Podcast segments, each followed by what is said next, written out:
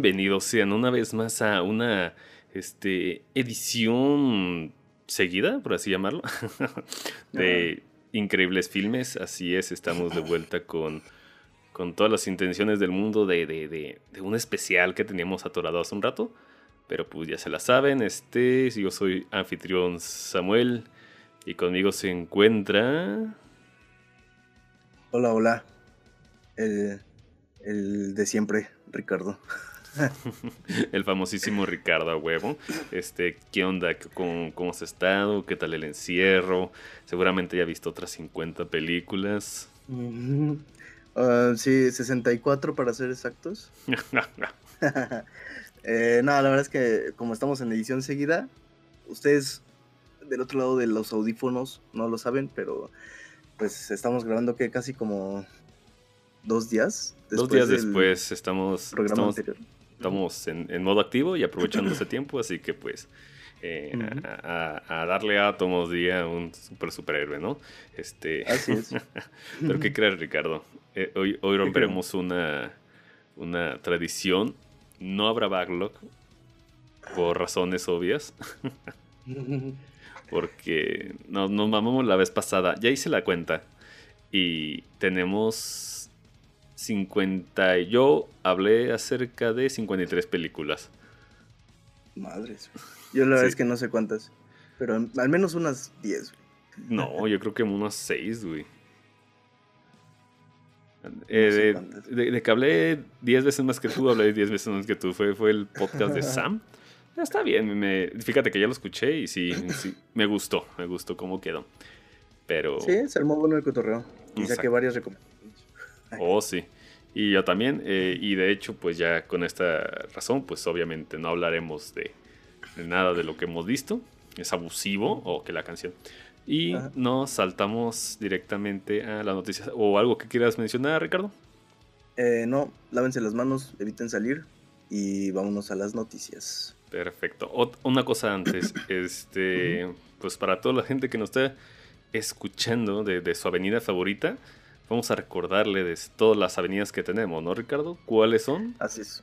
Eh, sí, sí, sí. Estamos en iBox, Google, Google Maps, Google Podcast, eh, iTunes, eh, Facebook, YouTube y siento que se me está olvidando una, pero bueno, en, en, cualquiera de esas nos encuentran sin problema alguno, como increíbles filmes.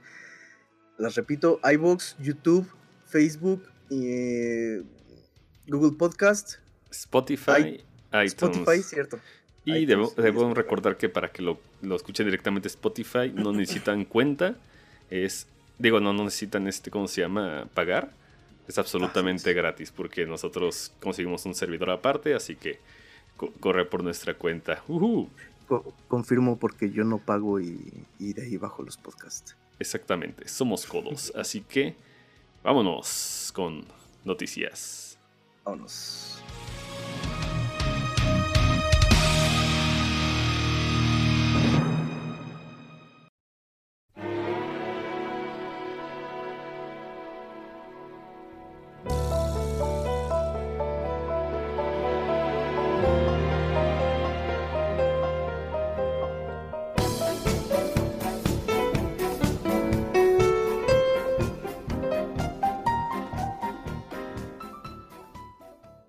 Bienvenidos sean a la reinauguración después de no sé cuántos podcasts han pasado, eh, pero desde que dimos noticias, quizás unos dos o tres, no sé, pero bueno, se siente más por el tiempo.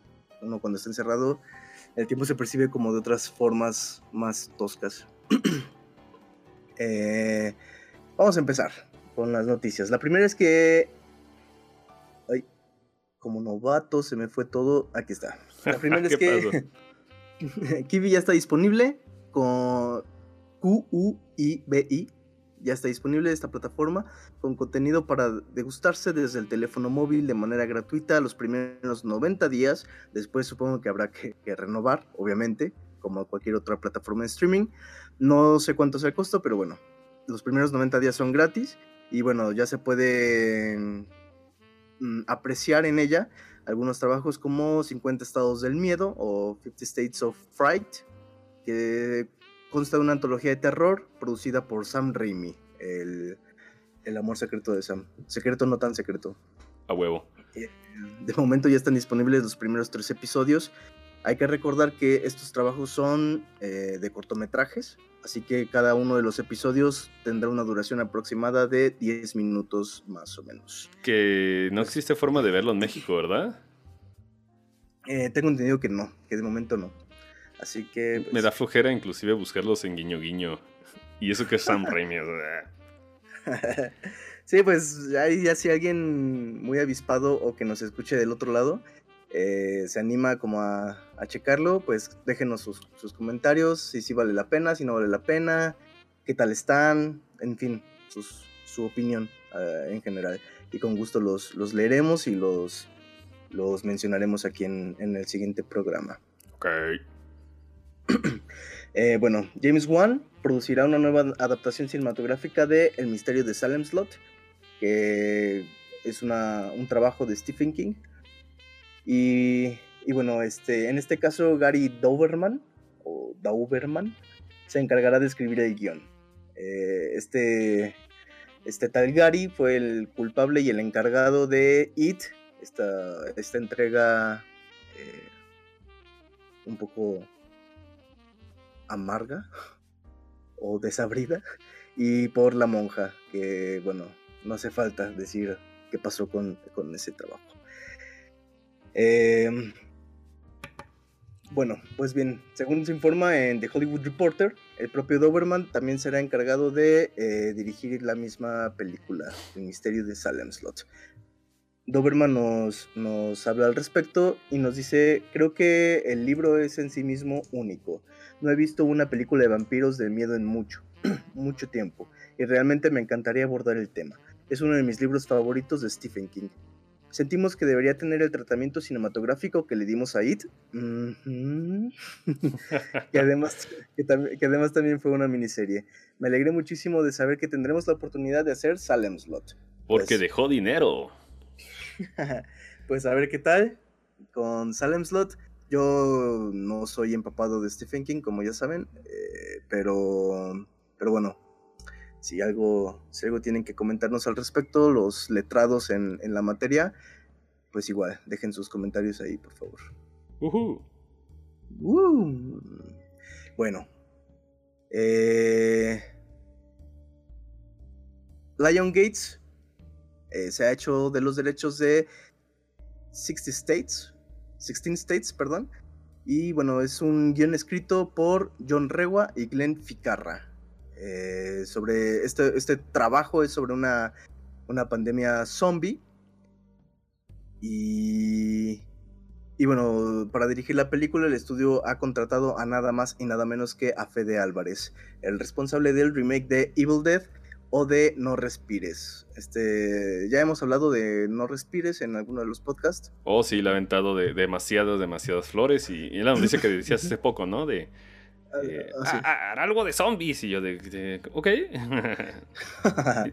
Sí, pues, ahorita no me llama, no, me, no, no, salto, pero pues yo sé que es un momento cuando existe algo mucho más este eh, más palpable pues ya este, lloraré de emoción no pero sí.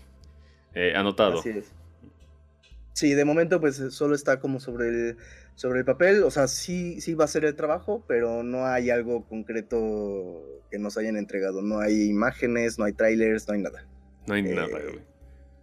Más que la nota de que Fede Álvarez va a ser el encargado. Y, y bueno, al parecer, en cuanto a la trama, va a tener un estilo parecido o similar a Soy Leyenda, que vimos con, Will Smith. Y, bueno, mm, va a contar sobre cómo una madre trata de llegar hasta, hasta su familia, supongo que por alguna razón están separados, que se encuentra en el epicentro de la pandemia zombie. También hay que recordar que Álvarez se, se encuentra actualmente produciendo la próxima entrega de La Matanza de Texas, y que, y que bueno, además esta, este próximo trabajo podría o existe la posibilidad de que se vuelva una serie de televisión. A ver qué, qué ocurre con estos nuevos trabajos. ¿What? ¿Una serie de tele? Ah, así es, de Masacre en Texas. Ok. sí, es, no sé cómo tomarlo. No sé cómo mm. tomarlo, pero no me desagrada tampoco la idea. No, y, realmente este, estas, estos giros de series de televisión de, de propiedades este, han salido decentes o interesantes, así que pues ¿Por qué no, verdad? No puede ser el Masacre en Texas 2, ¿verdad? ¡Wow! y Fede Álvarez, a final de cuentas, ha demostrado tener algo de pulso para, para hacer sus trabajos. Entonces. Yo le he fallado porque no vi la última película de este cabrón, que es de La chica del dragón tatuado. ¿La chica del dragón tatuado? Ajá. Mm. Ah, cabrón. Hizo una versión de. Hizo una película de. Ah, uno de ah. esos libros, de. Ajá. Ok, ok, sí, porque no lo ubicaba de esa forma, pero a ver. Vamos a ver, no respires Evil Dead. Ah, The Girl in the Spider's Web. Ándale, esa, esa, esa, esa, sí, sí. Eso hizo. Sí, yo tampoco la, la, he visto, la verdad. No quedé particularmente fascinado con la chica del dragón tatuado de, de Fincher. Así que ya después no me, no me interesó mucho. Yo no, sé ni de qué trata, güey. Eh, de una chica con un dragón tatuado y una chica en telarañas. Solo sé que le faltan cejas. Muy bien. Pues, pues, bueno, a ver qué pasa con Fede Álvarez y sus próximos trabajos. Toda la suerte del mundo. Eh, bueno, según apuntan varios medios, el actor y director John Krasinski, al que vimos en A Quiet Place. Y The Office. Eh, ha mantenido una, serie de reuniones, obviamente con sus precauciones y a distancia con Marvel, para dar vida a Mister Fantástico. Eh, en un futuro reboot de los, obviamente, de los Cuatro Fantásticos. Y ahora, bueno, ahora en manos de Disney tras comprar la 20th Century Fox. Y bueno, al parecer también la posibilidad de que Krasinski también dirija la misma película sobre los cuatro fantásticos, pero este trabajo no llegaría sino hasta dentro de unos tres años aproximadamente. Está visto como para el 2023, aprox. Mm, qué raro. Habrá que ver. Sí, todos esos trabajos de los cuatro fantásticos acaban siendo un fiasco, pero Krasinski tampoco ha demostrado que sea un mal eh, actor o director. tuvo un éxito moderado, pero no lo llamaría la gran chingadera, güey. Sí, no. E, es como, como este cabrón. Este otro comediante, de hecho, el de Get Out, ¿cómo se llama? Jordan Peele. Ajá. Que, tuvo un éxito moderado con eso y de pronto es, la, es una super figura del horror. Sí. Hasta es presentador de Twilight Zone, que por eso le fue la chingada. Yo de, ¿qué? Sí, te entiendo, te entiendo completamente y estoy contigo. Eh, han tenido como ese destello, pero tampoco creo que sea. Sí, sí ya, tengo el, beneficio de la duda, pero dije, ok, va, ya, ya, ya vi para qué lado cantas, cabrón. Jordan pedía, o sea, me, me, cago de risa, güey. este, pero John Krasinski yo no ubico nada de ese güey más que lo que me, me arrojó Wikipedia, güey. Así que Mm, sí, como todos los casos, güey, te fue bien en tu película de 2 millones, toma ahora 200 millones y es una película de Marvel. Eh. Y bueno, quién sabe, también quién sabe porque es lo que te digo que también está la maldición de los cuatro, pero pues a lo mejor ya con el seno de pues a lo mejor ya pueden hacer algo más decente, porque no ha habido, que yo recuerde, alguna película decente de los cuatro fantásticos. a mí no me importan. no, a mí, no me mueven tanto, pero me parece curioso el fenómeno de todas las películas de los Cuatro Fantásticos, o al menos las dos o tres, no sé cuántas haya que, que han salido, fiasco total. Entonces me parece interesante ese fenómeno. Ándale, y cuando salga va a salir una película medianona y todo el mundo va a explotar. ¡Ah, es la mejor! Ajá, sí, güey. Sí, no mames, no, está la vara muy alta en, en primera, ¿no? Entonces, uh, John Krasinski la vuelta a hacer. Y bueno, continuando con Marvel Disney, se ha ah. anunciado. ¿Te acuerdas cuando íbamos a dejar de hablar de superhéroes? Sí. No es aceptable porque el mundo se paró. a lo que hemos llegado, maldita sea. Ah. Eh, Marvel Disney ha anunciado oficialmente que Sam Raimi será director de eh, Doctor Strange en el multiverso de la locura. Mi cocoro. La secuela del personaje Marvelita no llegaría a cine sino hasta eh, aproximadamente, o esta es una fecha, supongo que tentativa, o fija, no sé, pero llegaría el 5 de noviembre del 2021, del año que viene. Eh, Sam Raimi nos habla al respecto y dice que me encantó Doctor Strange cuando era niño. Probablemente es para mí el número 5 de los grandes personajes de cómics y fue muy original. En el fichaje, Raimi em, viene, llega tras la salida de Scott Derrickson, que fue el director de la primera entrega, y, bueno. y de Lights Out, otra película de 2 millones de dólares de terror. de, bueno, de comillas, comillas, terror.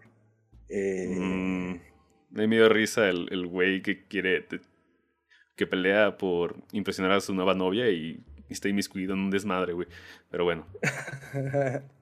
Em, en fin, este, esta salida de Scott Derrickson como director no, no es tampoco un desapego total, pues al parecer permanecerá como productor ejecutivo del mismo proyecto. Ay, esa mamá. Eh, así que bueno, ahí estará Sam Raimi. A ver qué tal. Vamos a ver a Doctor Strange bailando eh, vestido de emo. ¿Eh? ¿Por qué? es que hay, un GIF que está que está este circulando de ponen a, Doctor Strange y luego sale como un rayo y ponen a, este Toby McGear bailando como en ah ya. Sí sí sí sí sí, así como gente como yo era con gente como yo era con Spider-Man 3 güey no, bueno. Maricas. Este, hace mucho que no la veo. Tendría que revisitarla a ver si es tan horrible. O tengo un blindfold enamorado de Sam Raimi. Eh, lo importante es que ya está confirmado Bruce Campbell para Doctor Strange. Qué raro. Y, y mi opinión es que, pues, creo que era la movida más inteligente que pudieran haber hecho. Conseguir a Sam Raimi, eh, él ha probado de que es súper efectivo en esas películas de, estudios grandes y con propiedades de, superhéroes y el horror. O sea, era el perfil perfecto para este, para este puesto. El problema es que va a ser Marvel con pizca de Raimi y va a ser un diluido asqueroso, güey. Muy seguramente. Ajá. Va a aparecer Black Panther, güey. No, qué pendejada. Mátame, güey. Rómpeme las rodillas, por favor. ¿Te acuerdas cuando todo el mundo eh, estaba pidiendo Doctor Extraño porque ser súper imaginativo y solo corrían en un escenario tipo Inception? sí, recuerdo como mucho mame, pero la verdad es que nunca vi Doctor Strange. No, no me, te pierdes de nada, güey. Está súper aburrida, güey.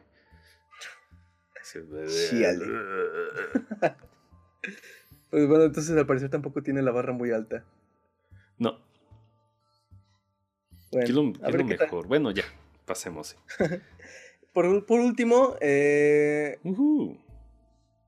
Holocausto Caníbal. Eh. Eh, esta, controversial cinta tendrá su propia adaptación a eh, videojuego, una adaptación videolúdica. Mm, se supone que este trabajo sería una suerte de secuela y el nombre de la, del, videojuego será simplemente Caníbal. No se va a llamar Holocausto ni nada del estilo, solo se va a llamar. Y, bueno, al parecer está siendo desarrollada por Fantástico Studio con eh, la sorpresa de que no sé cómo se pronuncia, Rugero o Ruggero de Odato, el director de la película original. Sí, Rugero de Odato. Será el, cumplirá el mismo rol será el que se encuentre en la cabeza del proyecto como director del mismo guion. ¿Qué? Aunque no sé. Así es. Al parecer Deodato estará de vuelta. Y, y bueno, no se ha visto nada al respecto más que un teaser con una imagen promocional eh, y tal cosa, pero eh, Fantástico Estudio, eh, aventura gráfica de terror interactivo y, bueno, el, ah, va, a ser un. ¿Un juego tipo Telltale Games? un, juego tipo. Tipo Telltale Games.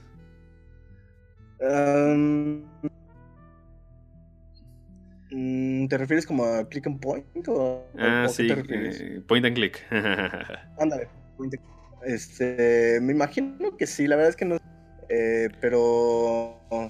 Pero bueno, habrá que, habrá que esperar. O, le vas a disparar a los caníbales y van le va a salir munición a los caníbales cuando los mates, eso, ya existe, se llama Far Cry, güey. Ah, o este, te va a acompañar una lesbiana, güey. Ah, no, se llama The Last of Us, güey. Eh. y, quizás Uncharted por ahí también podría. Ah. Em, pero bueno, su lanzamiento para prácticamente todas las consolas y ordenadores. Eh, PC, PC4, Xbox One y Nintendo Switch. Así que. Me, recuerda como esos casos de, de videojuegos de películas que nadie pidió, como el de Rambo, que fue horrible. Este, va a haber una Depredador. Hay, también una nota, eh, pero ya tiene mucho tiempo. No sé qué pasó con ese proyecto eh, sobre un juego que empezó con Kickstarter de, sobre Apocalypse Now. Pero no sé qué pasó. Sí, pero no sé qué pasó con ese proyecto, la verdad. No sé si sí si, funcionó, si sí se echó a andar.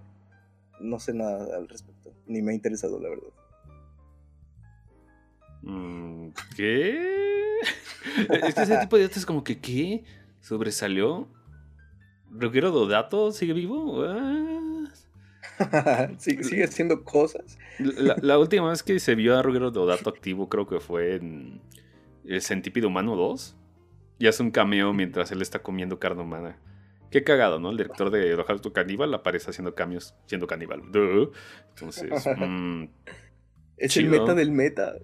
Lo que me gusta es que no está avergonzado para nada, güey.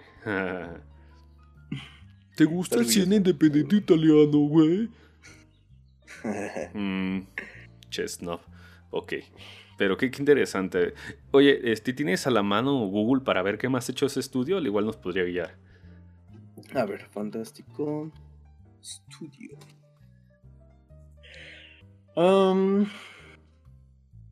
veamos. Bueno, de entrada entras a su, a su página y la primera imagen gigante que aparece es caníbal, güey, con el nombre de, de encima. Hice y un, de ahí... Hice un pequeño juego llamado Skyrim. Ah, no, ¿verdad? de ahí fuera, nada conocido. Una cosa llamada Black Paradox. Otra cosa muy colorida que se llama Rainbows, Toilets and Unique. Luego Top Run, eh, Landflix. Hay muchas, son muchas cosas como tipo eh, retro 8 bits, cosas así, güey. tú espera algo super budget, güey. Posiblemente, porque si no, no hay algo que sea como concretamente muy, muy conocido o algo por el estilo. Pregunta, Ricardo, ¿cuántas tortugas morirán e-, en la producción de este videojuego, güey? Posiblemente más de una. ¿Cuántas arañas morirán con la producción de este videojuego? ¿Cuántos jabalíes morirán con la producción de este videojuego, güey? ¿Cuántas personas morirán con la producción de este videojuego? ¿Cuántas demandas de homicidio doloso habrán con la supuesta chica asesinada yendo a atestiguar en vivo? Van a ver en este videojuego. No, mira, parece que sí es un estudio muy pequeño porque no encuentro mucho al respecto. ¿eh? entonces sí, sí, es algo súper ultra budget, güey. Lo que es raro es que exista, güey. Estoy feliz de que exista algo así, güey. Pero va a ser como un tipo videojuego tipo Hatred que nada más por el por el push ultraviolento va a hacer ruido. Ajá. Entonces, suerte a estos compas, suerte a Roguero Deodato. Eh, me, gusta que haga un tipo de follow, pero en otro medio, güey, porque no es lo mismo este Roguero Deodato 30 años después, no lo fue lo mismo William Fredkin hablando de exorcismos 50 años después, ¿verdad? Entonces... Mm, ok. Habrá que ver. Es curioso. A ver qué tal. Ya este... Si vemos que está bueno, ahí vemos cómo, cómo lo armamos. Ah.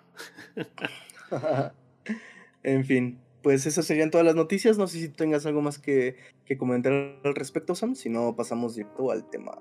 Eh, no.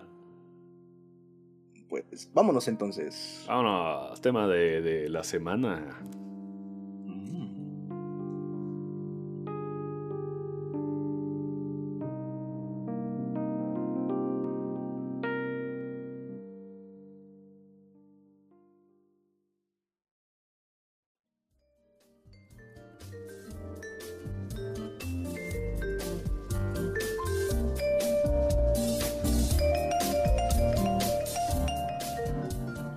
Estamos de vuelta y hablaremos de, de, de un tema súper especial que hacemos cada año. Hablaremos de todas las películas que esperamos este año.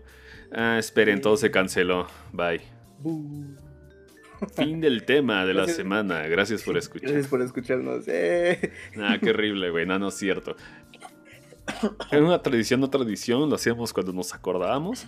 Pero eh, al parecer la película más exitosa del año va a ser Sonic.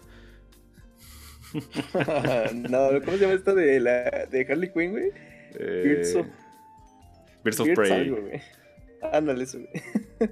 Birds of Shit, güey. Ah. Eh, eh, Sonic. Sonic de Hedgehog. No, Sonic le partió el culo a, a Birds of Prey, güey. Entonces, este, Ricardo, obviamente este año valió que X. ¿Esperabas algo tú? Eh, eh, la verdad es que de los estrenos como tal, si te soy sincero, creo que solo, al menos de las que tengo presentes, igual ahorita eh, que revisemos a fondo, pero solo esperaba de las que tengo presentes a Quiet Place 2. ¿Te gustó mucho la primera? Mm, sí, me parece que tiene cosas interesantes, sobre todo este manejo como del, silencio, literal. Eh, me, agradó. No me, no me no, no, creo que sea tampoco como la mejor del año, nada por el estilo. Ah. Pero me la pasé bien, la pasé. Y, sí esperaba a ver qué, iba a pasar con la segunda parte. Es más, vámonos, vámonos rápido, vámonos rápido. Aquí he encontrado una lista rápida de un usuario de internet de IMDB y él pone sus 50 películas más esperadas, ¿no? Ok. Entonces vamos mencionándolo, te dirás, ah, es neta, sí, ah, neta, no.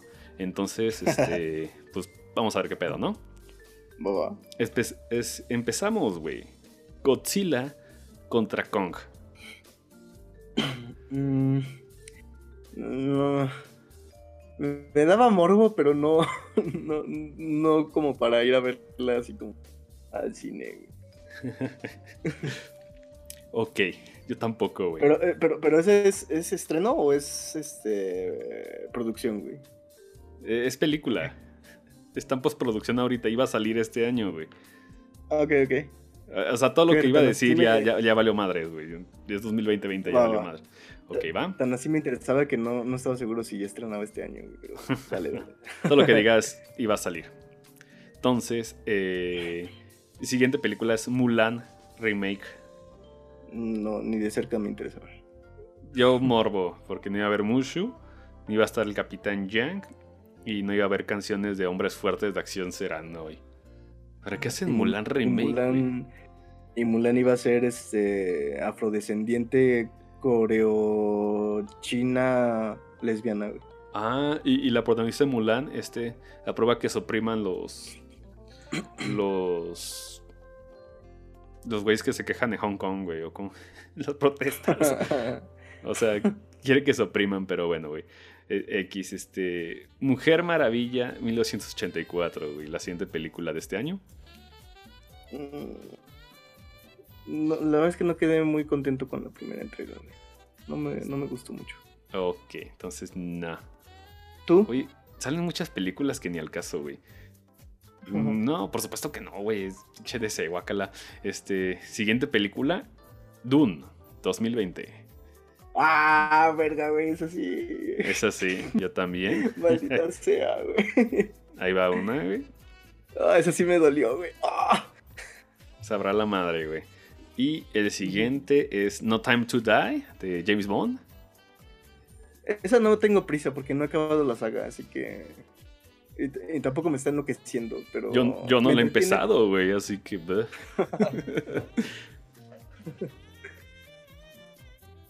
Aunque fíjate, si te soy sincero, no, me acuerdo cuál fuimos a ver que pasaron el tráiler de No Time to Die. Y desde ese tráiler particularmente me llamó la atención empezar a verlas. Pero la verdad es que no ha acabado, no ha acabado la saga, entonces. Ah, está dirigido por Kari Fukanaga, el que hizo este. ¿Cómo se llama? la película de Netflix de los niños soldados, güey, en África. Ah, la de Beasts of No. Beast, of no, Beast of No Nation, ya me acordé, güey. Bueno, pero bueno, promete, pero no nos importa. Listo. Siguiente película fue Onward de Disney. Ah, pero ojo ahí porque esa solo se retrasó en Italia, Japón y Corea del Sur. Bueno, salió este año. ¿Lo, esperabas? Eh, pues no es que la esperara, pero sí la vi. ¿Ah, sí? Sí, por eso te digo que solo se retrasó en esos lugares. Porque aquí sí, sí llegó a estrenar, pero rozando ya la cuarentena. O sea, estrenó y como una semana después inició todo el desmadre, güey. Y ya después se cerraron los cines. No está mal.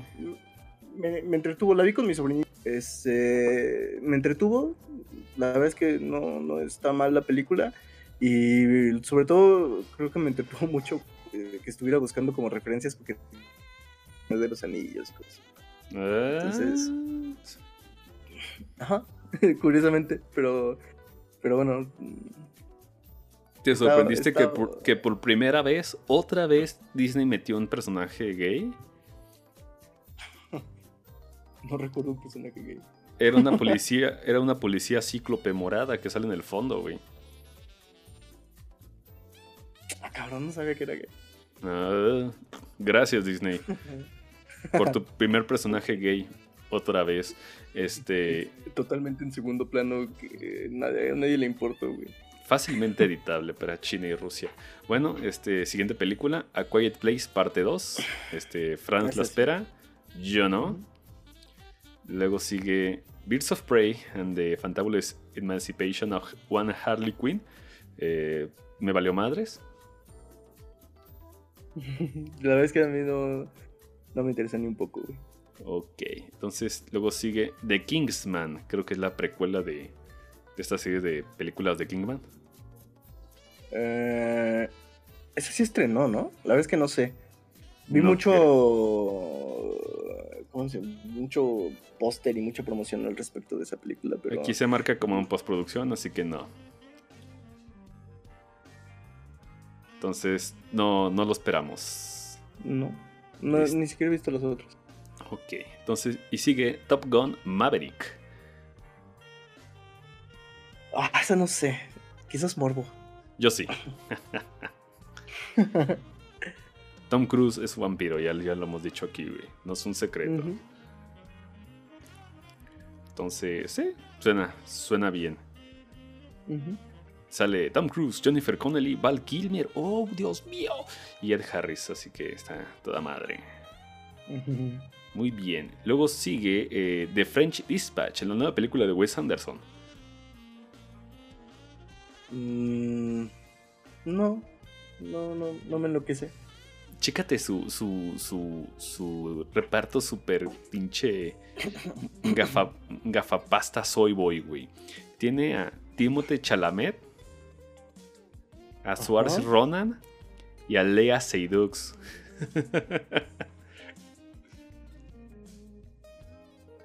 ah, Timothy no es el mismo que va a salir en Dune. Sí. ¿En Dune? Uh Leslie Dux, ok. Leslie Salud. Timothy Chalamet es el Sam Worthington de, esta década. El año siguiente todo el mundo lo va a olvidar, güey. Ok, este, luego sigue. Parece que también tiene a Norton, güey.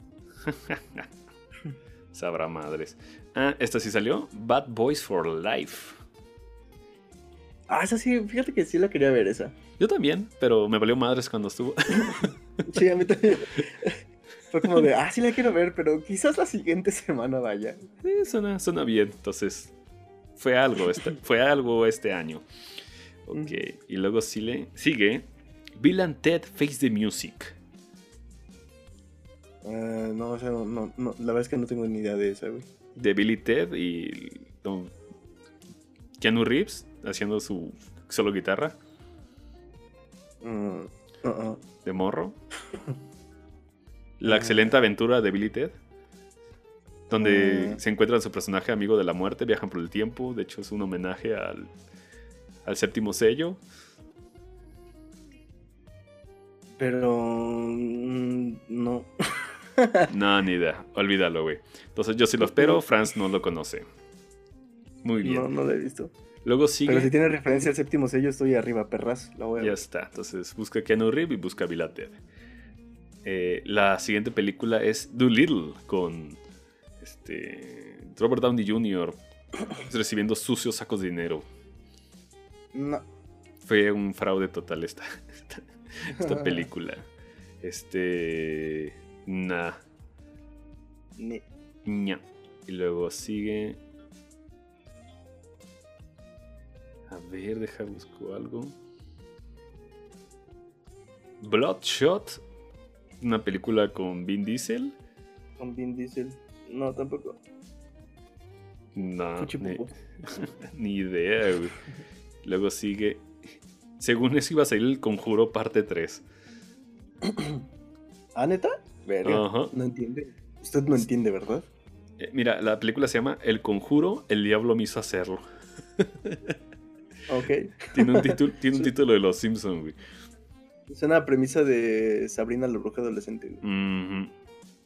Eh, fuchicaca, fuchicaca para todo. Luego Seguramente la voy a ver porque mi hermana es muy fan de esas películas. Entonces seguramente en algún punto la voy a terminar viendo. Ya te diré qué tal.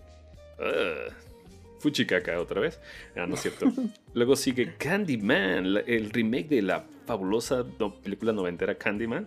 Dirigida por. Nia, Nia Da Costa, que es una negra, y será un- una obra de horror de negros como Jordan Peele, güey.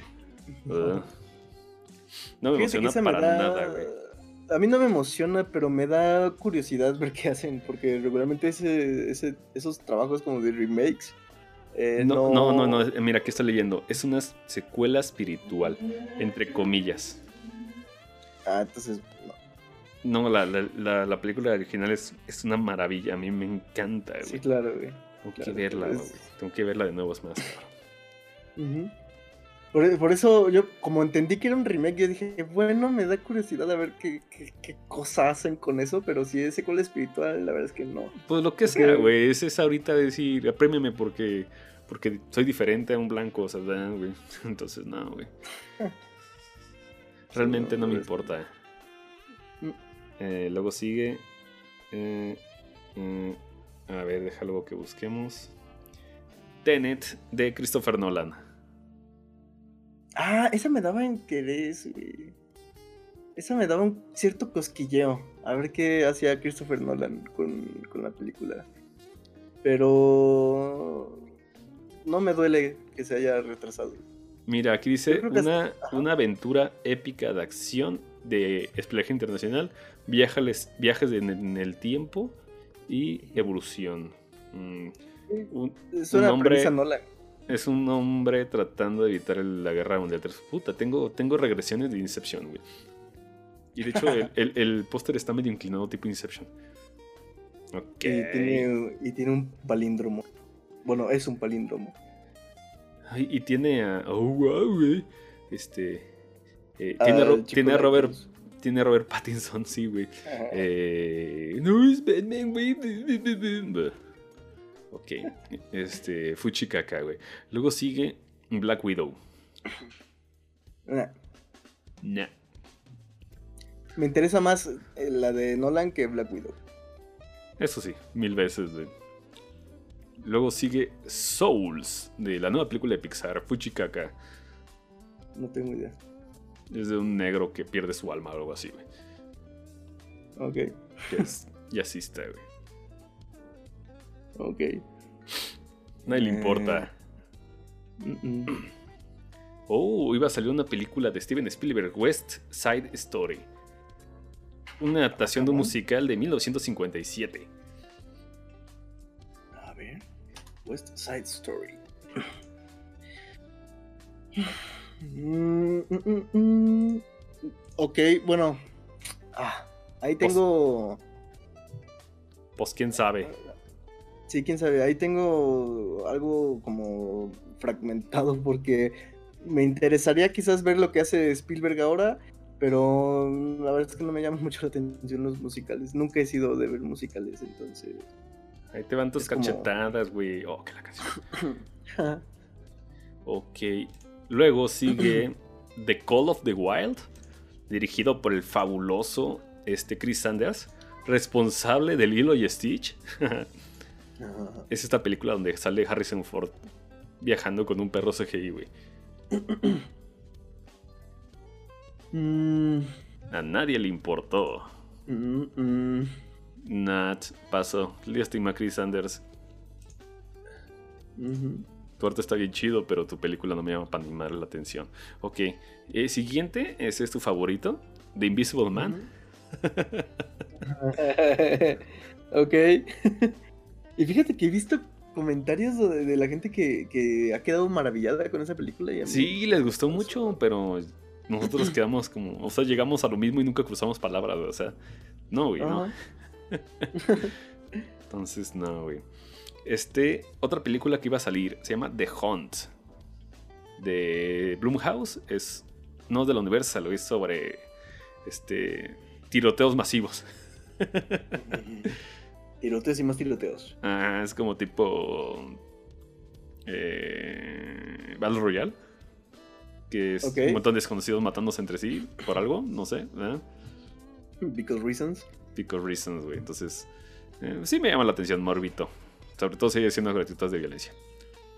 Mm, Yo la verdad es que no, nunca había escuchado de esa película, pero si, si, si es violencia para desconectar y pasártela chido y palomear, pues va.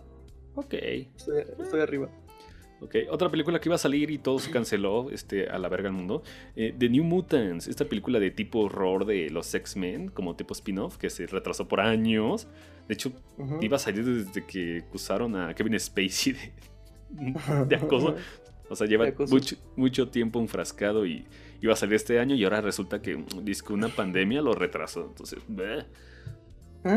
tiene pura mala suerte. Entonces, eh, morbo porque va a ser el nuevo Boyhood. Sin querer queriendo se va a acabar convirtiendo en Boyhood. Eh, no, la verdad es que estoy muy, muy, muy desconectado de las películas de X-Men, así que de todo ese universo X-Men, así que pues no, no sé, no, no me interesa. Morbo en guiñoguiño.com, ya, ya lo dije. Luego sigue, a ver, deja busco. Uh, la, la, la, la, la Trolls World Tour la nueva película de Trolls del DreamWorks Animation Studio, que por cierto lo lanzaron a, mercado doméstico para su compra. No me importa, se me hacen super cringe los monos. no, no me llama. Sale Justin Timberlake, güey. Nah, no me importa. ah, sí, cierto. pasamos. Supuestamente iba a salir legalmente Rubia 3. ¿What? ¿The fuck? ¿Hay dos? Sí, es lo que. ok.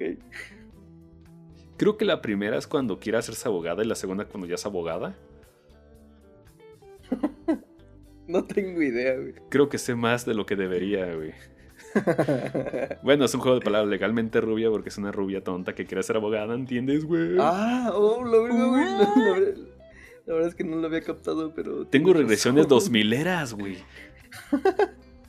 ¡Wow, güey! Es mucho más listo de lo que esperaba, güey. Pero bueno. Este, a ver. Uh, ya. La nueva película Scooby-Doo. Scoob. ¿Qué? ¿Eso existe? Sí, va a ser una nueva película Scooby-Doo, este, animada. De hecho, se ve muy bien el arte, güey. A ver, a ver, a ver, a ver. Eso me interesa. Scoob. Scooby-Doo. Ah, se ve bonito, sí. Me gusta el diseño. Te estoy diciendo. Uh. Yo sí lo vería. Sí, sí, yo también. Yo también la vería. ¿Sabías que va a ser el inicio de la nueva em, eh, universo de Hanna Barbera, güey? Uh. que por cierto ya existía. Por cierto ya, ya existía, güey. Recuerda que Scooby Leche y Scooby Galletas para todos. Ah, no, no, no, no, no, era, era batileche y batigalletas. Claro, Shaggy, les daré batileche para todos. ¿Qué? ¿Bati qué? Ah, ok, si sale algo así yo lo vería. ¿Bati qué? uh, búsquenlo, gente, si no lo, si no lo ubican. Este. Ok, siguiente película: Spiral, el reboot de la película de Saw. Con Chris Rock y Samuel L. Jackson. Este sí me llama la atención, güey. Mm, Spiral. Ah, ok. Mm, quizás sí. No, no, no creo que Saw, al menos la primera, necesite un reboot, pero Después de esos dos, tal vez sí. Uh, no, no es cierto, güey. Pero me gusta por, por, el cast. Así que este. Le doy mi, mi atención. Y después sigue. Ah, Rápidos y Furiosos 9. En busca de más dinero. Ah, dale, Samuel L. Jackson, güey. En Spider. Me quedé con Spider, No. Y, Chris Rock. Eh, no, Rápidos y Furiosos. No, no, no, no me interesa mucho teóricamente. A mí tampoco. Ble. Este, la nueva película de, Sponge, eh, de Bob Esponja, eh, Sponge on the Run. La verdad es que solo he visto la primera. La segunda es muy buena, güey. Ok, veré la segunda. Y todavía cuenta con el. con el. con Stephen Hillenburg antes de que se muriera, así que sigue siendo auténtico Bob Esponja. Nice. La veré entonces. Entonces. Este, está cool. Luego sigue. A ver, vamos a ver. Este ya lo hablé, ya lo hablé, ya lo hablé. ¿Qué es esto? Minions, el ascenso de Gru. no. no, me hablas en otro idioma, güey, no sé, güey. No. Y. Eh, creo que. Eh, la película de Monster Hunter de Capcom. Mm, no. no. eh, eh, ¿Halloween Kills iba a salir este año? Ah, no A ver. Verga, güey. ¿Comes? Oh, que la canción. sí, ¿eh? Bueno, pero no, no, no. Bueno, sí, sí sale este año, pero estás para, para mediados de octubre, güey. No, entonces todavía se salva, güey. Sí. Oh, ya me habías espantado. Dije, ¿qué? No mames, ¿qué? Ya me había espantado. Pero sí, a mediados de octubre sí se salva, güey. Si esto no se prolonga más de lo que debería. Ah, no, no puedo esperar que anuncien el reboot de la Tierra para ya pasar estas mamadas, güey. Pero bueno, este. Va a haber una película de Clifford el perro gigante. ok. Muy bien. Quiero ver a Clifford nomás en un tráiler y ya ignorarlo el resto de mi vida, güey. Nunca vi Clifford, la verdad, güey. Ubico la caricatura, pero nunca vi Clifford. Noviembre 25, eh, Raya y el último dragón, este otro intento de Disney para explotar el mercado asiático. Eh, ni siquiera sé de qué trata, así que... Fuchipopo. Fuchipopo. Luego, Coming to America, este, otra película sobre eh, la secuela de Príncipe de América. ¿Te acuerdas de esa película de Eddie Murphy que viene a América, que es príncipe de un, de un pueblo de un reino de África y que su papá es James Earl Jones? y que se pone a trapear en un burger, bueno, en lo que se supondría que sería un Burger King o un McDonald's. Creo que sí, y se queja por caminar sobre pétalos de rosas, güey. Esa película está chida, güey. Sí, güey. Entonces se supone que tendría secuela este año. No, no, no podría ser menos que. que. No podría ser teniendo en cuenta que es de John Landis. De hecho, lo tengo este. ¿De John Landis la película? ¿Neta? Ajá. Oh, entonces la veré hoy. De hecho, la tengo en mi lista de Netflix. Está en Netflix este, de México, así que chequenla. Este, ok, vamos a ver qué más hay. me, encanta esa película. Eh, eh, guau, que um, otra película de Spike Lee, no olvídalo. Eh, eh, es todo. Yo creo que ya duramos bastante. Fíjate, sacamos tema. Super pues bien. nos hicimos conscientes de que hay mucha basura. Había mucha basura Ok, película del año, Dune.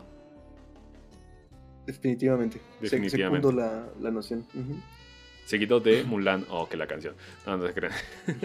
ya la quiero ver, Sí, va a ser el evento para nosotros del año. Qué bueno que nos recordamos de eso.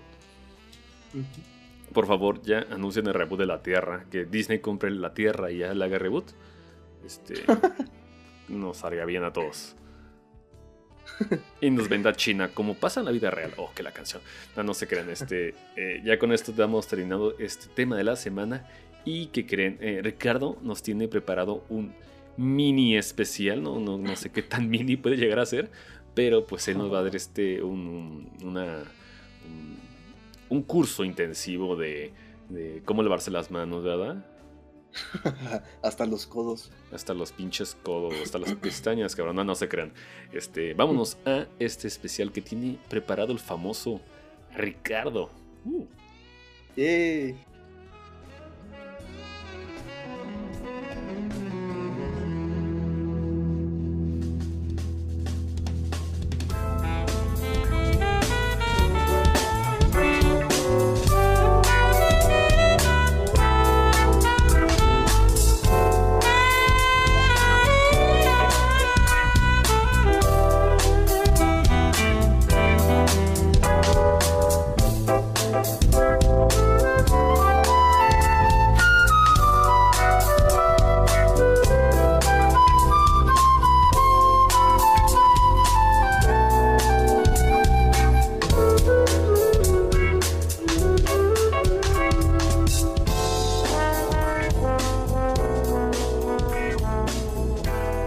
Gente, esta vez tenemos preparado para ustedes un pequeño especial sobre pandemias.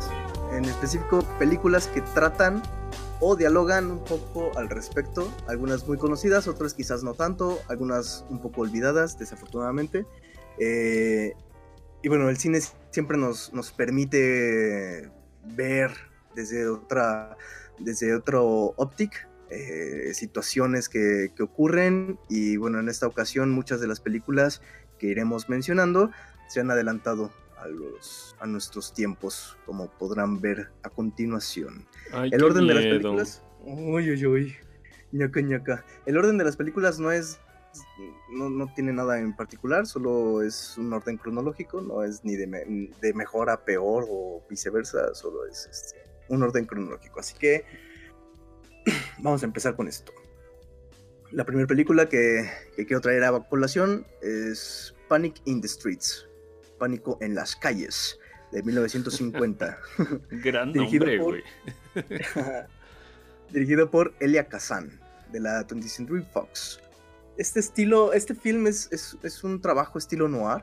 Eh, que referiría básicamente a, estos dramas policíacos de crimen y demás este, hollywoodenses.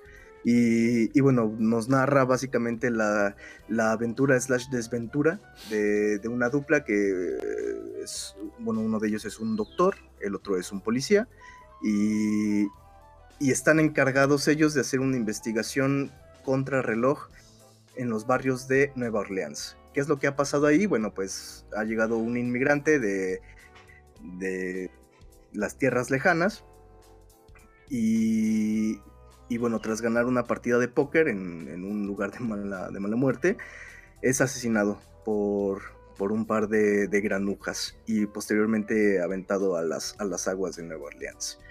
¿Qué es lo que todo mundo ignoraba? Pues que esta persona tenía una especie de, de virus que, se asemeja, digamos, a una especie de peste.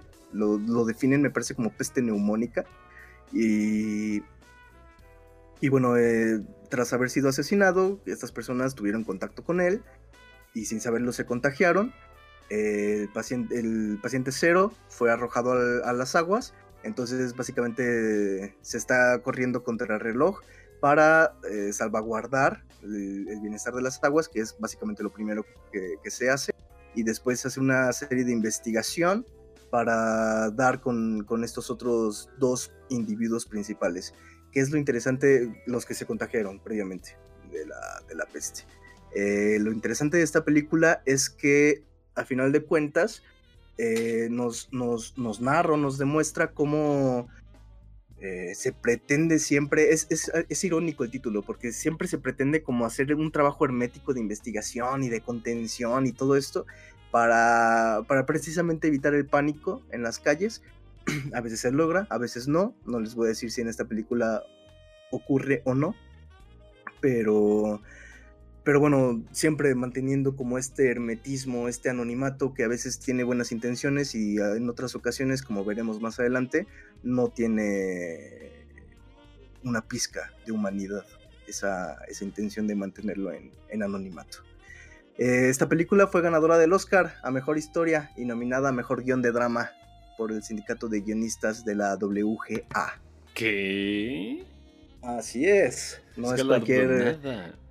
Así es. a ver, ¿cómo, se llama? ¿Cómo se llama? Se llama Panic in the Streets. Pánico en las calles, de 1950. Grupo Pánico, como el de Fernando Arevalo, oh, que la verdad. Así es. Eh, a pesar de ser nominada y haber sido premiada, eh, desafortunadamente ha pasado al olvido, pero es un clásico del cine negro de, del noir. Uy, sí se ve demasiado noir, güey. la segunda película que, traigo a colación, eh, Sam, yo creo que la ubica muy Pregunta, bien pregunta, vamos a regresar un poquito. Este, eh, tú, bueno, eh, sería tonto decirlo, pero ¿sí la recomiendas mucho o nomás es una curiosidad? ¿O un must?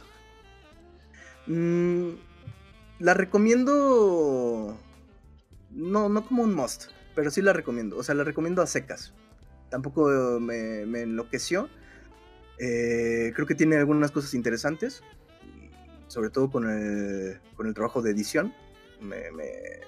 particularmente me, dio un cosquillo por ahí porque tampoco soy un enloquecido empedernido de las, del estilo noir, pero esta particularmente me, gustó. Y que de hecho por ahí hay un especial de cine negro, luego les paso el enlace, pero pero bueno, eh, sí la recomiendo, no es un must, pero sí, sí la, sí la recomendaría. Especial de cine de Spike Lee. Ah, no, ¿verdad? Este, muy bien, esto es Panic in the Streets. streets este, cine noir de cincuentero. Muy bien, Ricardo. Cincuentero, así es. ¿Qué otra, cosa? Eh, eh, esta, esta, siguiente, Sam la ubica perfectamente porque supongo que le da dolor de cabeza porque hablo demasiado de, ella. Y es ah. el séptimo sello. el, famosísimo séptimo sello, 1957. Ajá. ¿Pero de pandemias? Ajá, ahí te va, ahí te va. Eh, Hunde Inseglet. No sé cómo se pronuncia sueco, pero es el séptimo sello, 1957, dirigida por Ingmar Bergman, uno de mis directores de cabecera, con el que siempre estoy duro y dale y muele y muele con, con en fin, con todo en general. ¿Tú? Eh, Oye, estoy aquí googleando porque pues este aquí hay que googlear todo. Estoy viendo que sale Robocop en una capucha negra. nah, no sé. Oye, no, no, no, había visto pero, sí, ¿eh? Gente, cuando, si han visto o, si la van a ver, cuando vean al que protagoniza la muerte, entenderán a qué nos referimos. Y se pelea contra el, el, padre del exorcista, güey. Oh, fuck shit, man. Ok. Oye, muy bien, muy bien ahí. Eh, bueno, este trabajo de Bergman es una épica quijotesca, por decirlo de alguna forma. ¿Quijotea? claro, es quijotesca. Quijotea, güey. Menso. Eh, este drama se desenvuelve en Suecia a mediados del siglo X. 14. Sí, 14. Eh, ¿Y, por qué? La pregunta de Sam es, muy interesante. ¿Esta película en realidad habla de una pandemia? Sí, en un subtexto sí trata la pandemia. Recordemos que en, esta comuna sueca eh, eh, a la que regresa nuestro, nuestro protagonista Antonius, el caballero que de hecho es aparece en los primeros planos en una playa dormido. Eh, y su, bueno, junto a su fiel escudero, regresan a la comuna, a su, a su tierra natal, siendo que eh, se dan cuenta después que la, su tierra está siendo amenazada por lo que nosotros conocemos actualmente como la peste negra. todas, o al menos no, todas, pero sí muchas de las personas mueren. Incluso hay uno muy particular que muere frente a ellos y que les pide agua, pero por ahí hay una situación con, con lo del agua y tal cosa que, que, se dialoga entre, entre ese grupo, porque se va formando un, un grupo conforme va avanzando la historia. Eh, un grupo seguido que sigue a Antonius, a nuestro protagonista, a nuestro caballero. Y, bueno, la gente empieza a morir por la peste negra, lo cual hace más evidente todavía la situación de Antonius. Eh, no, esto no sería ningún tipo de spoiler, pero Antonius, porque aparece desde el minuto uno, y, bueno, Antonius eh, sostiene constantemente diálogos que, trascienden a lo ontológico y inclusive a lo teológico. Son diálogos que cuestionan la vida, la muerte, a Dios, en fin, muchas cosas en general. Eh, y, estos diálogos los, sostiene con la muerte como la muerte como entidad, entendámoslo así. Eh, que es este, este, esta referencia a Robocop que dice Sam. y, y bueno, lo que hace la peste es no otra cosa sino hacer más evidente la posibilidad de la muerte de, Antonius. Y Antonius, ante su temor por la muerte, por lo que sigue, por lo que viene, por lo que ha sido, etc., eh, comienza a cuestionar a la muerte y a jugar lo que será, de hecho, la portada de la, película, el póster de la película, uno de los pósters. Eh, Antonius mm, sostiene no solo diálogos, sino también una metáfora de los mismos en un juego de ajedrez con la muerte. Así que sí, sí, sí sería una película que propone algo de pandemia. Me está pasando Sam imágenes de... ok, your move creep. Em, sí sería una película que, trate el tema de, pandemia y lo que me encanta de esto, de, de, esta lectura, es que le brinda esa capacidad de diálogo ontológico y, y teológico a, la posibilidad de la muerte ante la, ante la misma. Este, eh, esta película obviamente pues fue, fue galardonada y premiada y demás. Y, bueno, premio especial del jurado, que es un premio que se otorga en una sección oficial, digamos, o especial. Eh, eh, y además, bueno, es considerado uno de los, de los premios más prestigiosos, uno de los tres premios más prestigiosos en, en Cannes, eh, además de la Palma de Oro y el Grand Prix. Y, bueno, esta película recibió el premio especial del jurado. Así que ahí lo tienen, el séptimo sello de Bergman. Un, este sí es un must. Este sí lo catalogaría como un must. Muy bien, muy bien, muy bien. Em, la siguiente película, The Last Man on Earth. O, como si quieren llamarlo así, Soy Leyenda, pero de 1964. Oh, la primera versión. Sí, una de las primeras. No es con Steve McQueen, eh, tiene, un, tiene un actor muy famoso. es con Vincent Price. Ah, un poquito me equivoqué. esta, esta película es dirigida por Ubaldo Ragona, Sidney Slacko. Bueno, y Sidney Slacko, Salco, perdón. Eh, y bueno, es una producción italoamericana eh, de la International Pictures. Y, y junto a Omega Man del 71, 70, no estoy seguro, pero es setentera, Omega Man, es considerada pues la, la abuelita de, del famoso Soy Leyenda que, que tenemos este, actualmente, entre comillas. Esta película es protagonizada por Vincent Price, visto también en Hands, eh, narrador en thriller, etcétera, que protagoniza a Robert Morgan. Y en este Scooby-Doo, güey. ¿Ah, sí? Sí. Los tres fantasmas de Scooby-Doo con Vincent Price. El comentario que tanto le imputó a Virgilia en su momento. no, no se crean. Saludos. Chex eh, bueno, Robert Morgan se considera básicamente el último superviviente en la Tierra, igual que, Will Smith en su momento en su leyenda. Y, bueno, esto a posteriori a una catástrofe infecciosa que, se, que ha convertido a los demás hombres en una especie de vampiros. En esta, eh, en esta ocasión, los hombres se vuelven entidades vampirescas que eh, también evitan salir al sol, pero bueno, tienen otras condiciones porque estas personas han formado una especie de secta o de culto que, que de hecho pretende destruir o matar, asesinar a Robert Morgan, a Vincent Price. Y lo que hace muy interesante esta película, desafortunadamente es algo que no quiero tocar porque es el final. El final mismo es lo que le brinda un alcance poético impresionante a la, a la película. Es algo que la vuelve alucinante y, le brinda unos, una profundidad que pocas veces se logra. Si bien la película sí padece un poco de su ritmo, no deja de tener este, este alcance y esta profundidad en su diálogo y en su manera de definirse, eh, me refiero a los personajes, porque bueno, Robert Morgan de pronto se encuentra con, con un personaje que ha sido infectado por estas cosas vampire, por esta...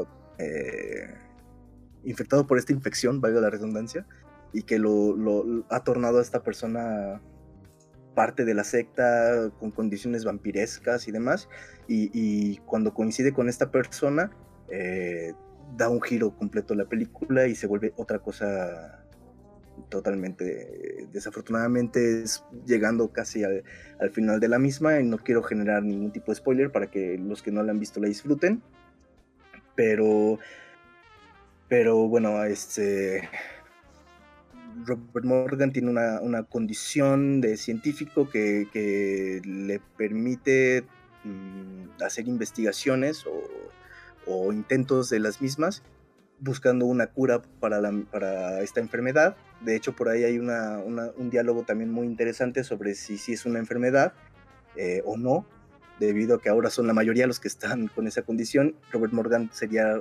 realmente el extraño en ese mundo, en ese nuevo mundo, en ese nuevo régimen.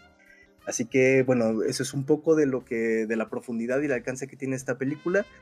Y y al final uno se cuestiona muchas cosas. Cuando, cuando la secuencia última eh, empieza a correr y, culmina, uno, uno, se queda con esa sensación de, ah, cabrón, realmente quién es el, extraño aquí, realmente quién se tendría que adaptar o readaptar, qué, qué pex con eso. Así que, qué pex, güey, soné bien chavo burruco. eh, eh Así que bueno, El último hombre en la Tierra, sí, esa sí la recomiendo ampliamente. Eh, al igual, no, creo que un must como séptimo sello, pero sí es una película que, vale la pena verse y, dialogarse o, reflexionarla a posteriori. ¿Qué pex?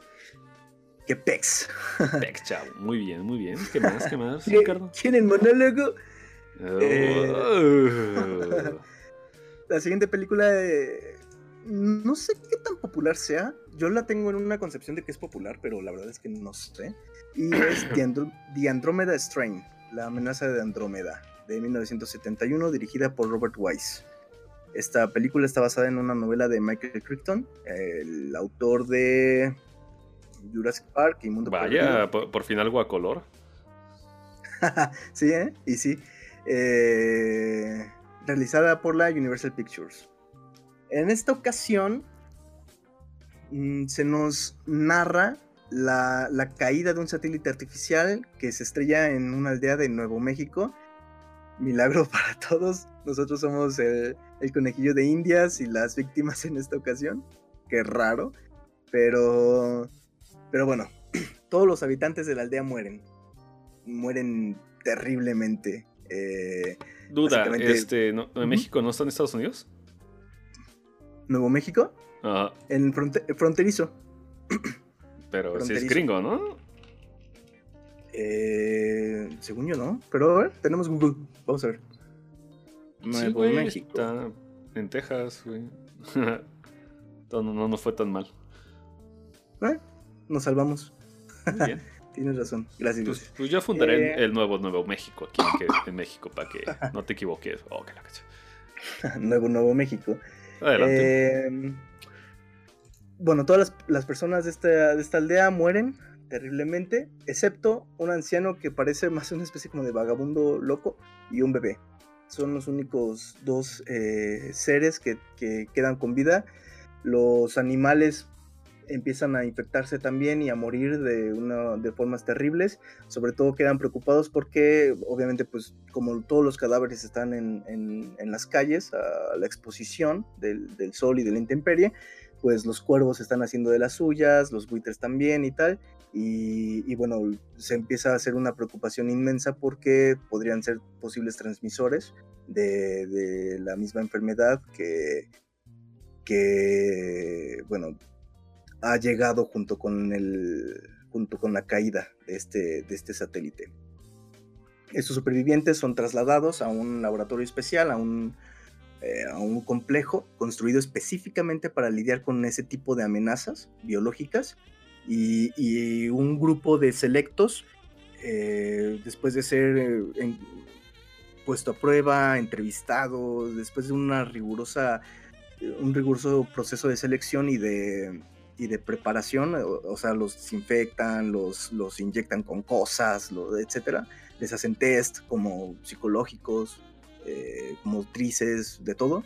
Eh, después de, pasar toda esa prueba tan ardua y, tal, son básicamente internados en, este, en este complejo estadounidense para, para trabajar en, lo que sería la... Eh, en, definir qué es, qué es, de dónde viene, en qué consiste este, este nuevo virus, este brote, y después cómo lidiar con él.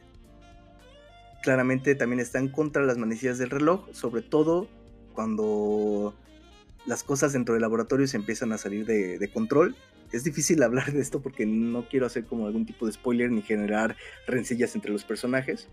Eh, me parece... Hay una... Sí quiero hablar un poco de esta, de esta escena hay una, parte muy... Eh, que bebe directamente de... tiene mucho pulso cinematográfico. Eh, una alarma por alguna razón, conozco la razón pero no quiero, no quiero decir, eh, por alguna razón empieza a sonar una alarma. Inmediatamente, por obvias razones, todo el laboratorio se cierra herméticamente, se empieza a cerrar, sobre todo en ciertos niveles. Y, y bueno, a posteriori de que una, uno de los, de los integrantes, una persona, ve un, destello, eh, que sería la luz de la alarma, empieza a, caer al suelo y empieza a, convulsionarse de maneras estrepitosas. Uno de ellos se acerca a, este personaje mm, para, para auxiliarlo y todas las personas huyen despavoridas de ese personaje, haciéndole totalmente el fuchi este, este otro individuo que se acerca a ayudar, les, les dice que le traigan agua, que le traigan las pastillas de no sé qué, tal cosa, para, para calmar la situación y, nadie se le acerca. Eh, resulta que esta persona, eh, la que cayó en un principio, tenía ataques de epilepsia y que no tenía ninguna relación con el, con el virus. Pero aún así se generó una especie de pánico colectivo que por ahí quizás nos, nos empiece a sonar un poco em, y nadie se quiere acercar a esta persona, a pesar de que no tenía nada. Así que creo que mucho de la poética de esta película es eso, es como unos personajes que viven en un encierro determinado, eh, llámenlo cuarentena, llámenlo precaución, llámenlo como quieran, eh, de pronto se vuelven objetos del mismo rechazo, pero no un rechazo lógico, sino un rechazo por pánico, que también es comprensible, pero, pero bueno. Además de que tiene un diálogo también muy interesante sobre eh, las posibilidades de la vida ante un anciano y un bebé. Eh, una dicotomía, a final de cuentas, que, queda resuelta por ahí. Eh, de, formas que no voy a, no voy a mencionar y que, y que a final de cuentas reflejan no otra cosa sino la naturaleza del mismo humano. Una película muy eh, entrañable en ese sentido. Tiene un buen manejo del suspense, un buen manejo de la trama. Y de hecho, entre sus nominaciones, fue nominada al Oscar por Mejor Montaje y Mejor Dirección Artística y nominada al Globo de Oro por la Mejor Banda Sonora. la verdad es que la banda sonora al final es un deleite que te, que te mantiene y que le brinda peso a la trama. Estoy viendo que este... Perdón. Sí, sí, continúa. Sí, sí. No, no, dime, dime. No, es que era un punto y aparte. Si mejor cierra tu idea. Ah, nada más iba a decir que algo que también quiero eh, resaltar es que el diseño de producción es impresionante. En la película hay un diseño de producción severo y se nota. Se nota el esfuerzo que se le puso al diseño. Y pues ya, eso era, eso e, era básicamente todo. Muy bien, es lo que estoy viendo aquí. Robert Wise dirigió en 1961 West Side Story, que es lo que hablamos hace, hace rato, que Steven Spielberg justamente hará un remake este año. Bueno, sacará un remake de este año de esta película, ¿no? De la película. reincensión y que existe una, una miniserie de Andromeda Strain eh, producido por Tony Scott y Ridley Scott. Nice, eso no lo sabía, fíjate. Pues ahora lo sabes. Uh. Nice. Poder de Google. muy bien, muy bien, gracias, Sam. Eh, no sé qué tal esté la serie, obviamente, pero. Pero bueno, eh, como les digo, la película es un deleite y esta la recomiendo ampliamente. Muy bien. creo, que, creo que esta sí sería un must de ciencia ficción y suspense. De hecho, ya, lo, ya, lo, ya lo guardé para verla, güey. Anotado. muy bien. La siguiente película es de 1976 y se llama The Cassandra Crossing o El Puente de Cassandra, creo que se traduce. Eh, este, esta es dirigida por George Pancosmatos y producida por la RFA en Alemania del Oeste. Esta película eh, me parece que es una cosa bien interesante porque es como. Ah, ¿Cómo se llama? Snow, como una fusión de Snowpiercer y y la amenaza de Andrómeda o esta de, Outbreak, no, no, sé cómo se traduzca al español esa película. Este virus o contagio, no sé cómo, no, no creo se la tradujeron, pero, pero es una cosa así. ¿Por qué? Porque una cantidad de, de pasajeros exorbitante viajan en un tren y, y bueno, previamente vemos una secuencia en donde dos terroristas, o al menos así nos los plantean, atacan un, complejo de armas o de, experimentos, mejor dicho, biológicos. Durante el ataque uno de ellos muere y el otro queda empapado con una sustancia altamente cuestionable. No, no muere. Ambos quedan empapados, pero uno de ellos lesionado. Y, y el otro, bueno, escapa. Se va de polizón en, en, este tren y, y entonces comienza, comienza a esparcir la, infección en el, en el tren mismo mientras en otro plano el otro va muriendo de una manera poco agradable. Em, básicamente, eh, The Cassandra Crossing es una eh, metáfora sobre lo que ocurre en cascadas dentro de la burocracia misma. ¿Por qué? Porque del otro lado del, del, del país hay un general que está mandando indicaciones, supuestamente muy entre comillas asesorado por una doctora, la doctora siempre manteniéndose como dentro de su ética, obviamente, eh, buscando el bienestar de los pacientes o de los pasajeros. Y, y bueno, este, este personaje, este general, empieza a tomar decisiones que uno podría cuestionar ampliamente y que, y que no no se van descubriendo, sino dentro de la trama de la película. O sea, uno no va sabiendo qué onda con cada una de las decisiones, sino conforme va avanzando la trama. Y eso le brinda no solo peso al, desarrollo de la película, sino también que nos coloca a nosotros, porque nosotros lo vamos descubriendo junto con los personajes, nos coloca a nosotros prácticamente dentro del tren mismo. Eh, ¿Qué es lo que qué es lo que pasa con el tren? A mí me parece una cosa maravillosa porque el tren mismo va cambiando. Hay un momento maravilloso en el que básicamente blindan todo el tren, lo, llenan de, metal y de blindajes para que nadie pueda salir y escapar. De hecho, tienen órdenes de asesinar a aquel que, que trate de hacerlo. Y básicamente tratan de llegar desde el fondo de, la, de los vagones hasta el principio de los vagones para poder sostener una, una comunicación con el general que previamente mencioné. Así que por eso me referí como a como Snowpiercer, porque es como el, el, efecto de este recorrido de atrás hacia adelante. Sí, está raro. También estuve leyendo que le fue de la chingada en calificaciones, güey. Sí, eh, es una de esas películas que no le fue muy bien, pero que no creo que deje de tener virtudes. Eh, uno, uno, hay un personaje particularmente en la, en la película, particular en la película, que se, que se trata como alguien punto y aparte y después se le brinda una, un estatus de desgraciado hijo de perra y después como que se reivindica y, o sea, la película te lleva de esa forma, ¿sabes? Como, como que los personajes no son planos, sino que tienen motivaciones y tienen posteriormente otros motivos que los llevarán a, a hacer otros actos que, que, quizás no habrían hecho de otra forma. Y que... Ah.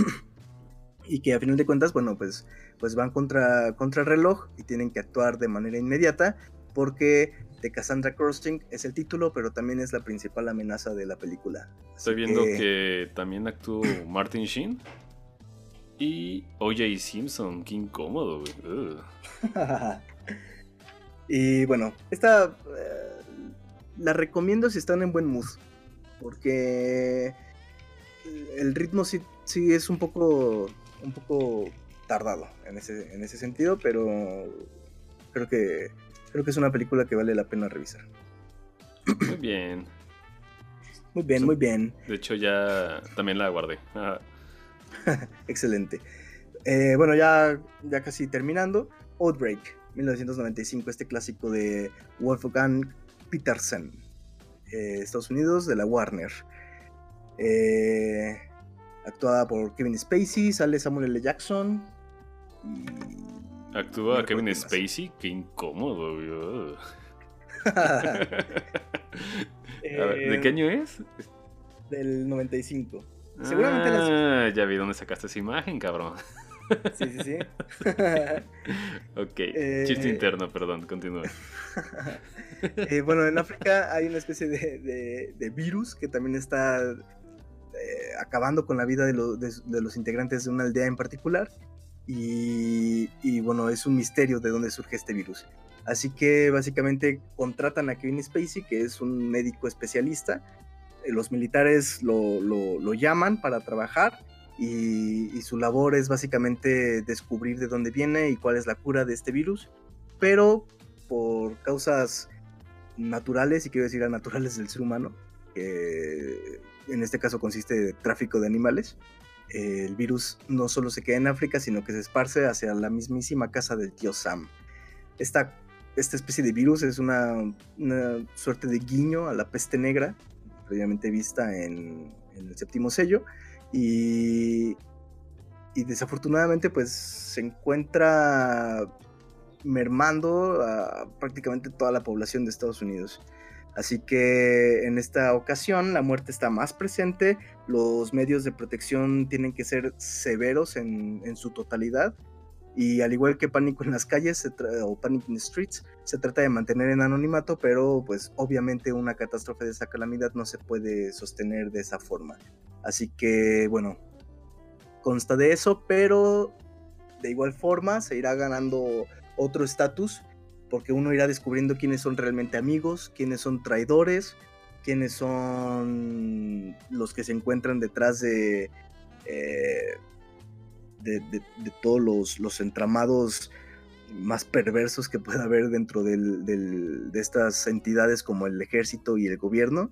Y, y bueno, tendrán que encontrar al paciente cero, pero en esta ocasión no será nada sencillo porque como, como les comento, el paciente cero es un animal que ha sido trasladado por, eh, por el mercado negro. Así que Outbreak, esta creo que sí es un must también, de, de Wolfgang Petersen, una, una, excelente película. El Círculo de Críticos de Nueva York eh, premió a Kevin Spacey como mejor actor secundario y fue nominado por la Asociación de Críticos de Los Ángeles como igual como mejor actor secundario. Se me hace raro. Yo, yo lo iba a dejar pasar, pero ok. Anotado. Eh, ya casi acabando. Uh. Una de mis favoritas, me entusiasma, me entusiasma muchísimo esta película. Children of Men, o mejor conocida como Los Niños del Hombre, del 2006, dirigida por Alfonso Cuarón en el Reino Unido y basada en la novela de P.D. James del 92. P.D. James del 92. Me encanta esta película. Alucino con esta película. Además de que es el año 2027 en la película, güey. Estamos súper cerca, güey. Hola, verga.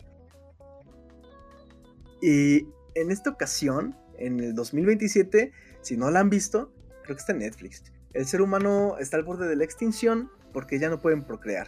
Básicamente todas las mujeres se han vuelto estériles y no hay más bebés en el mundo. Y no solo eso, sino que en los primeros minutos de la película, la persona más joven del mundo muere. Así es. La persona más joven del mundo tenía como 18 años o algo así, creo, 19 años, una cosa así, y fallece. Entonces todo mundo entra como en un colapso de, güey, ¿qué pedo? Era la persona más joven y murió. Baby Diego. y, bueno, el caos es constante, hay un nuevo régimen que se encuentra en boga, eh, la labor es este mm, muy similar, pero con correspondientes oposiciones al último hombre sobre la Tierra.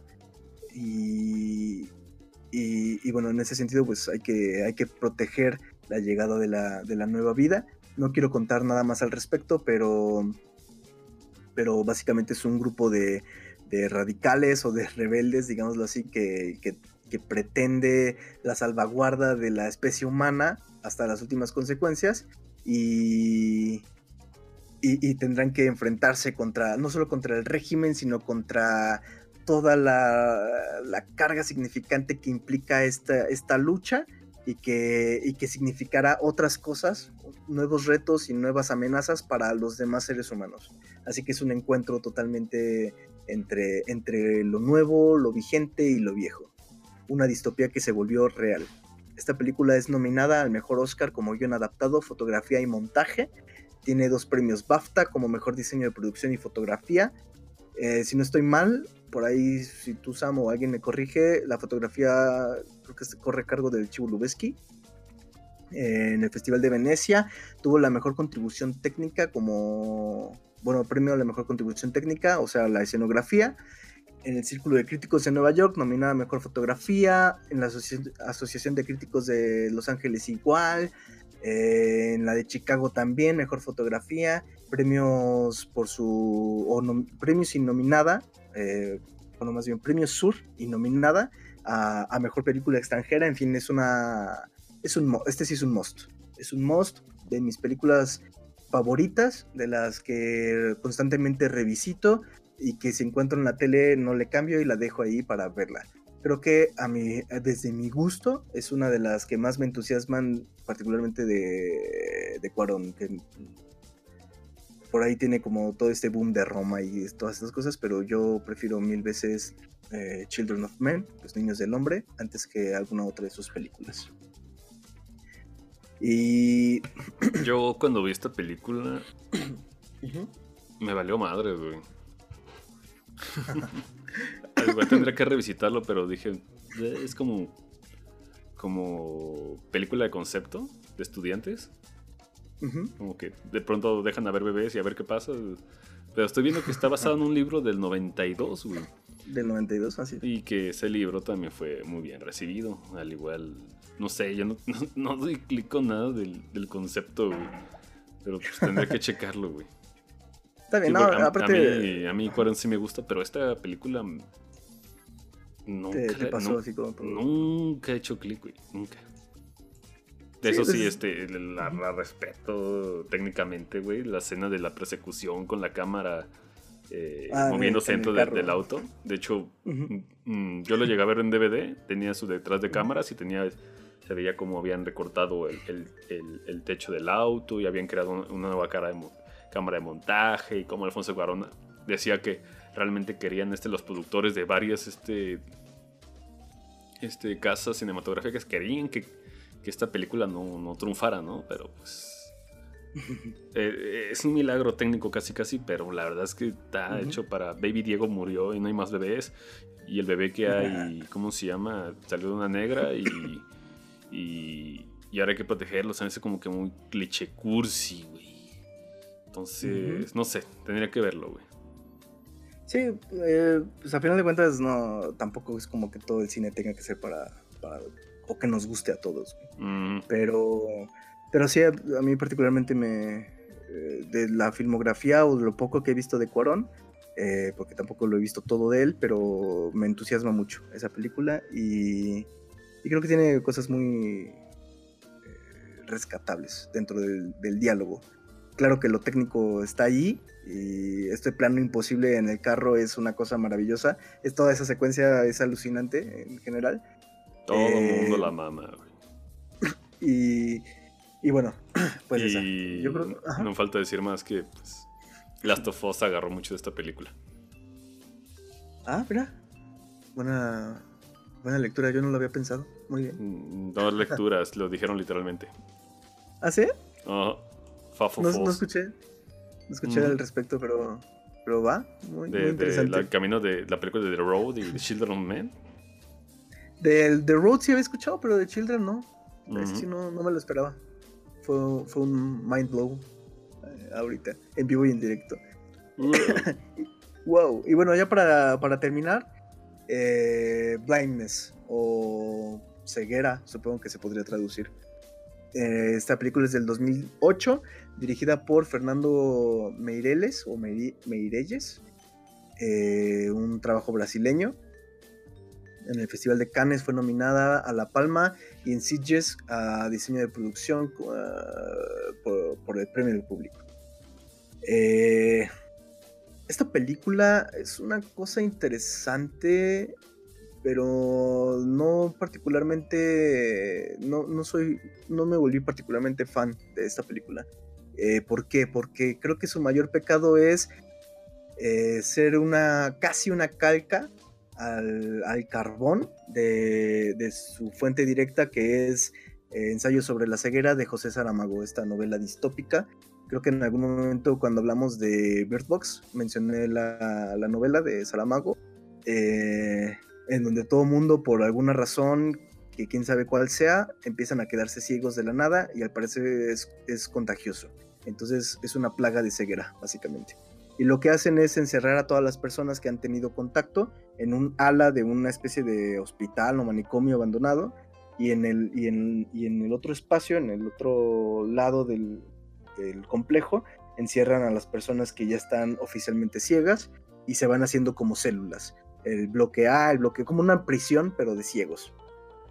Eh, lo interesante de esta propuesta, eh, repito, no, no, me parece muy loable que, sea una calca casi al carbón de la novela, porque de hecho, conforme la iba viendo, iba pensando en, en cada una de las páginas de la novela, con ese estilo tan particular de Saramago, pero, pero fuera de eso me parece una cosa interesante el meter un elemento clave en la película y es que eh, cuando entra nuestro uno de los protagonistas a los que seguimos que es un, oculista eh, una persona llega con el oculista le dice güey me quedé ciego de la nada lo, veo todo blanco el oculista le dice pues es que eso no puede ser porque si fuera ciego verías todo negro en lugar de blanco siendo que el negro es ausencia no es no es presencia y, y entonces mm, a lo mejor es otra condición. Eh, resulta que el, doctor también se queda ciego y al entrar al, lugar, a este complejo, eh, es, seguido por su, por su esposa. Su esposa nunca se le despega. Y ahí la cosa interesante es que la esposa no está ciega. La esposa finge que está ciega para entrar ahí, pero ella no está ciega. Y, y es uno de los elementos pivotes en donde todo, desde donde todo empieza a girar alrededor de ese complejo, sobre todo cuando se empiezan a hacer fricciones y, eh, disputas, tanto por comida como por mujeres. Eh, y curiosamente, las personas que son ciegas de nacimiento, que también encerraron ahí, eh, parece que tienen mayores ventajas incluso que la, que la esposa, que sí ve. Entonces, es una cosa interesante sobre todo pensándolo a nivel logística de cómo se desenvuelve a veces el, eh, lo que nosotros llamamos como el poder, digamos, el gobierno, el ejército, la institución que sea de su preferencia, cómo se desenvuelve a veces en este sentido como de pánico, de discriminación, etcétera, en donde encierran a las personas, eh, las tienen amenazadas bajo cañón y no les importa un bledo de lo que pase porque de lo que pase adentro porque bueno además de violaciones de asesinatos de muertes de escasa comida y todo además de todo eso los ciegos tienen que arreglárselas para enterrar a sus propios muertos porque todo el sitio empieza a prestar a cadáver y a eh, desechos humanos. Entonces es una película un tanto fuerte, sobre todo por la propuesta de fotografía que a veces tiene, pero, pero creo que su mayor intensidad es este diálogo sobre lo que uno que sí tenga las posibilidades, como la esposa que ve, eh, lo que uno puede hacer por el otro, aunque el otro no siempre pague con la misma moneda. Eh, lo interesante es lo que uno puede llegar a hacer por el otro, aunque, aunque el otro no haga lo mismo por uno o al menos no siempre. Y, que refleja esta naturaleza eh, oculta o primaria del, humano, que, no es otra sino la maldad, el egoísmo, el, buscar mm, sobremanera la satisfacción de, las, de estas pulsiones sexuales o alimenticias, etc.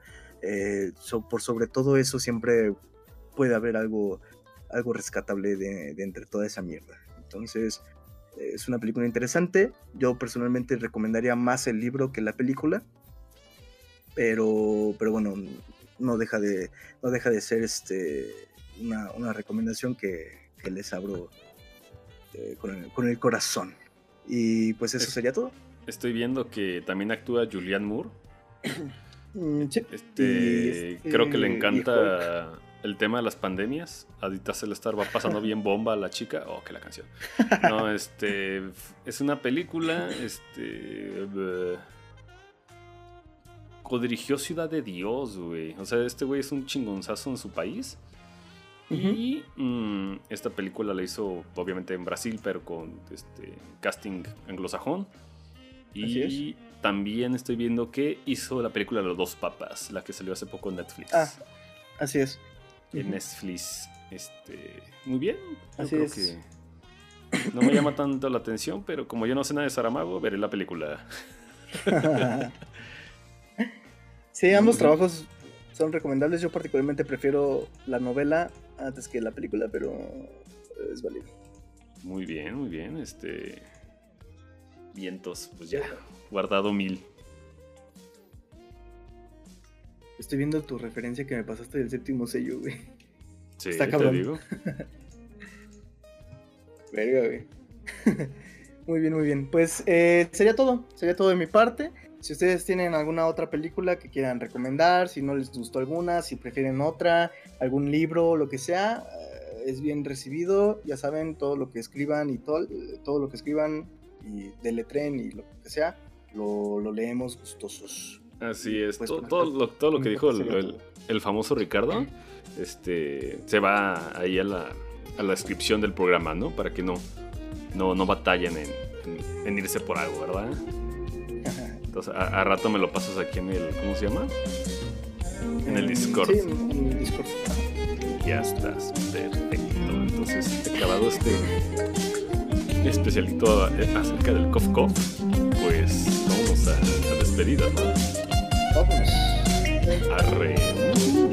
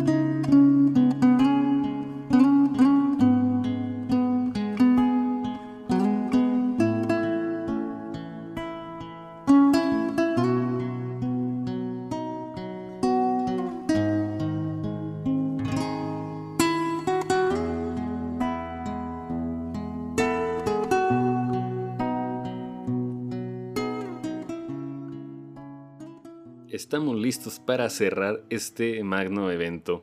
Eh, famosísimo Ricardo, eh, ¿tienes alguna recomendación que darle al público aparte de todo lo que has dicho? Ahora, te tocó a ti, güey.